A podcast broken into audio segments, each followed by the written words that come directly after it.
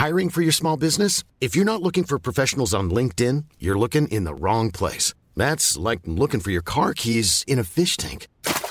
LinkedIn helps you hire professionals you can't find anywhere else, even those who aren't actively searching for a new job but might be open to the perfect role. In a given month, over 70% of LinkedIn users don't even visit other leading job sites. So start looking in the right place. With LinkedIn, you can hire professionals like a professional. Post your free job on linkedin.com slash people today.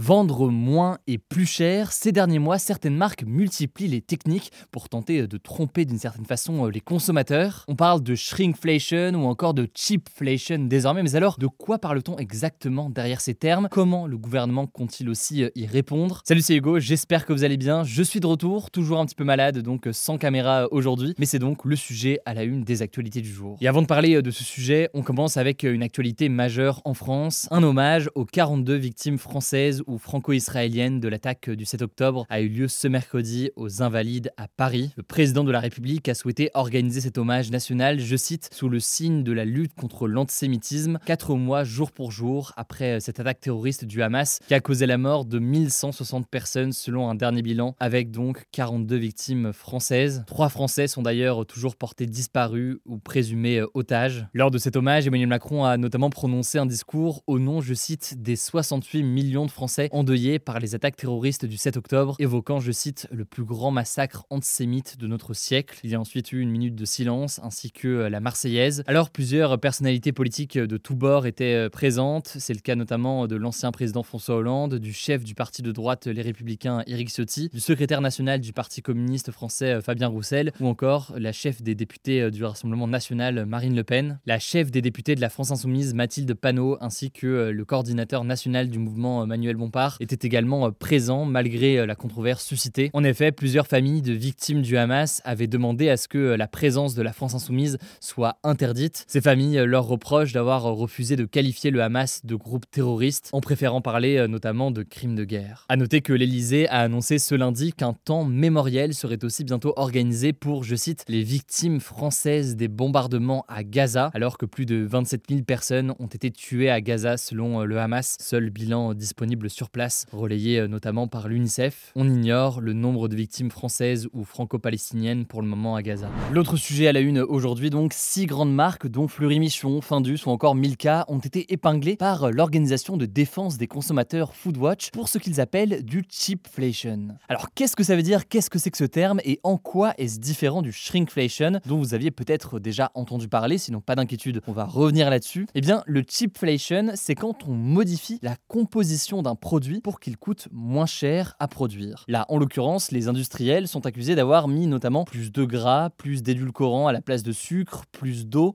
et en gros des aliments donc beaucoup moins chers et moins bons parfois pour la santé, pour remplacer des aliments qui étaient plus nobles en quelque sorte et qui coûtent souvent plus cher. Bon, il faut savoir que cette pratique, elle n'est pas nouvelle, ça fait des années que les industriels y ont euh, recours, sauf que, eh bien, le plus souvent, ça concernait euh, souvent des produits euh, dits de premier prix, et là, en l'occurrence, l'organisation Foodwatch, eh bien, met en avant des pratiques assez euh, récentes qui ont eu lieu. Alors pour vous donner quelques exemples pour expliquer de quoi on parle ici, aujourd'hui il y a 11% de chair de poisson en moins dans des bâtonnets de surimi euh, Fleury-Michon. Autre exemple, selon euh, Foodwatch, la marque Findus a diminué en avril 2023 la quantité de chair de poisson de 75 à 71% dans son colin d'Alaska à la bordelaise. Et là je ne vais pas vous citer tous les exemples, mais des exemples comme ça, eh bien Foodwatch en fournit beaucoup, avec donc plusieurs marques. Et d'ailleurs ça ne s'arrête pas là, puisque selon Foodwatch, Foodwatch, certaines marques en ont même profité pour augmenter le prix au kilo de leurs produits sans en avertir le consommateur. C'est ce que l'on appelle ici euh, donc le shrinkflation. Qu'est-ce que c'est que ça en gros? Eh bien ça consiste à baisser la quantité d'un produit vendu pour un tarif qui reste le même, voire pour en parallèle augmenter euh, le tarif. Autrement dit donc on paye plus pour moins. Et si on reprend l'exemple par exemple de ce colin d'Alaska euh, de Findus,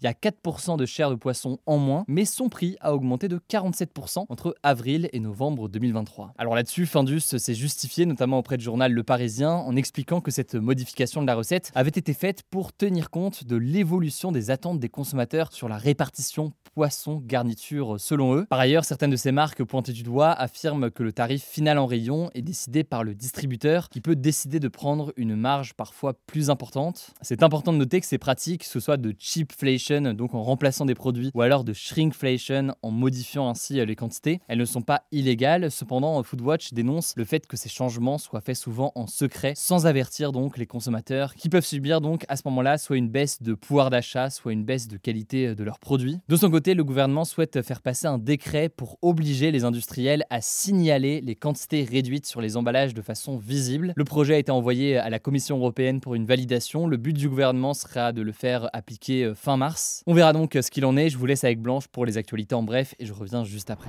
Merci Hugo et salut à tous. On commence avec cette actu. C'est officiel, plusieurs boulons manquaient bien sur l'avion d'Alaska Airlines Boeing 737 MAX qui a perdu sa porte après le décollage il y a quelques semaines, selon un rapport préliminaire de l'Agence de sécurité des transports publié ce mardi. En gros, l'agence a recueilli des documents écrits et des photos qui montrent que des employés de Boeing ont effectivement retiré quatre boulons pendant une inspection dans une usine avant la livraison de l'avion en octobre 2023. Je vais pas rentrer dans les détails, mais en gros l'objectif c'était de remplacer des tiges cylindriques qui étaient endommagées. En tout cas, suite à cet incident, tous les Boeing 737 MAX ont été cloués au sol plusieurs semaines pour faire des vérifications et les analyses ont montré qu'il manquait aussi des boulons aux portes de ces avions. C'est d'ailleurs pas la première fois que ce modèle rencontre des problèmes. Deux crashs ont eu lieu en 2018 et 2019 avec des Boeing 737 MAX. Deuxième actu, et c'est une info qui fait beaucoup parler en ce moment au Royaume-Uni, le Premier ministre britannique Rishi Sunak a accepté un pari lancé par l'animateur Piers Morgan, s'engageant à transférer vers le Rwanda des migrants présents au Royaume-Uni d'ici fin 2024. En fait, tout ça s'est passé dans le cadre d'une vidéo dans laquelle Piers Morgan dit, je cite, Je vous parie 1000 livres à donner à une association d'aide aux réfugiés que vous ne ferez monter personne dans ces avions avant les élections. Acceptez-vous ce pari? Rishi Sunak lui répond alors en souriant qu'il souhaite, je cite, faire monter des gens dans ses avions avant de lui serrer la main. Bon, si vous n'avez pas tout suivi, le Royaume-Uni a signé il y a deux ans un accord avec le Rwanda, un pays d'Afrique de l'Est, qui vise à transférer au Rwanda les demandeurs d'asile arrivés illégalement au Royaume-Uni pour que leurs demandes soient traitées sur place. Le but étant de dissuader les migrants de se rendre directement au Royaume-Uni. Ce texte a été largement critiqué par des associations humanitaires et a même été jugé illégal en novembre par la Cour suprême britannique, la plus haute autorité judiciaire du pays. Ce qui est sûr, c'est que cette séquence vidéo a fait énormément parler. Du côté de l'opposition, beaucoup ont pointé du doigt la position privilégiée de Rishi Sunak, qui est le plus riche Premier ministre de l'histoire du Royaume-Uni. Selon le Financial Times, sa famille est à la tête d'un patrimoine estimé à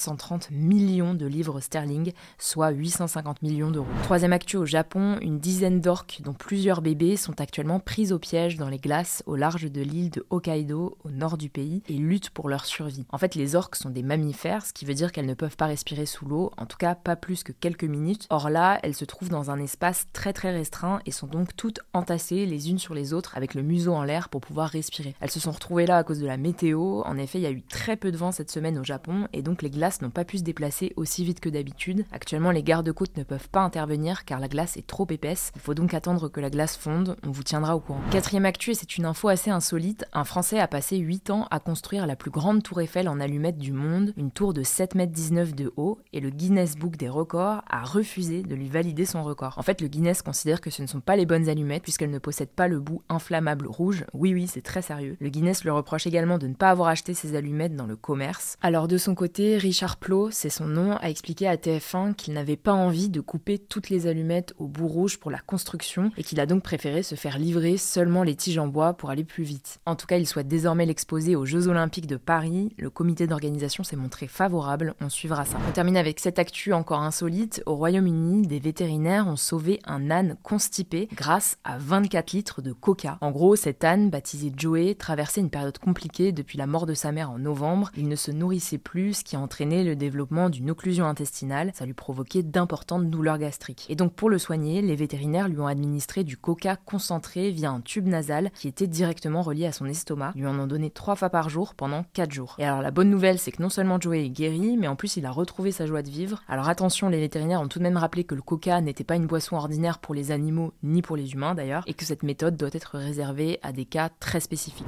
Voilà, c'est la fin de ce résumé de l'actualité du jour. Évidemment, pensez à vous abonner pour ne pas rater le suivant suivant, quelle que soit d'ailleurs l'application que vous utilisez euh, pour m'écouter. Rendez-vous aussi sur YouTube ou encore sur Instagram pour d'autres contenus d'actualité exclusifs. Vous le savez, le nom des comptes, c'est Hugo Décrypte. Écoutez, je crois que j'ai tout dit. Prenez soin de vous et on se dit à très vite.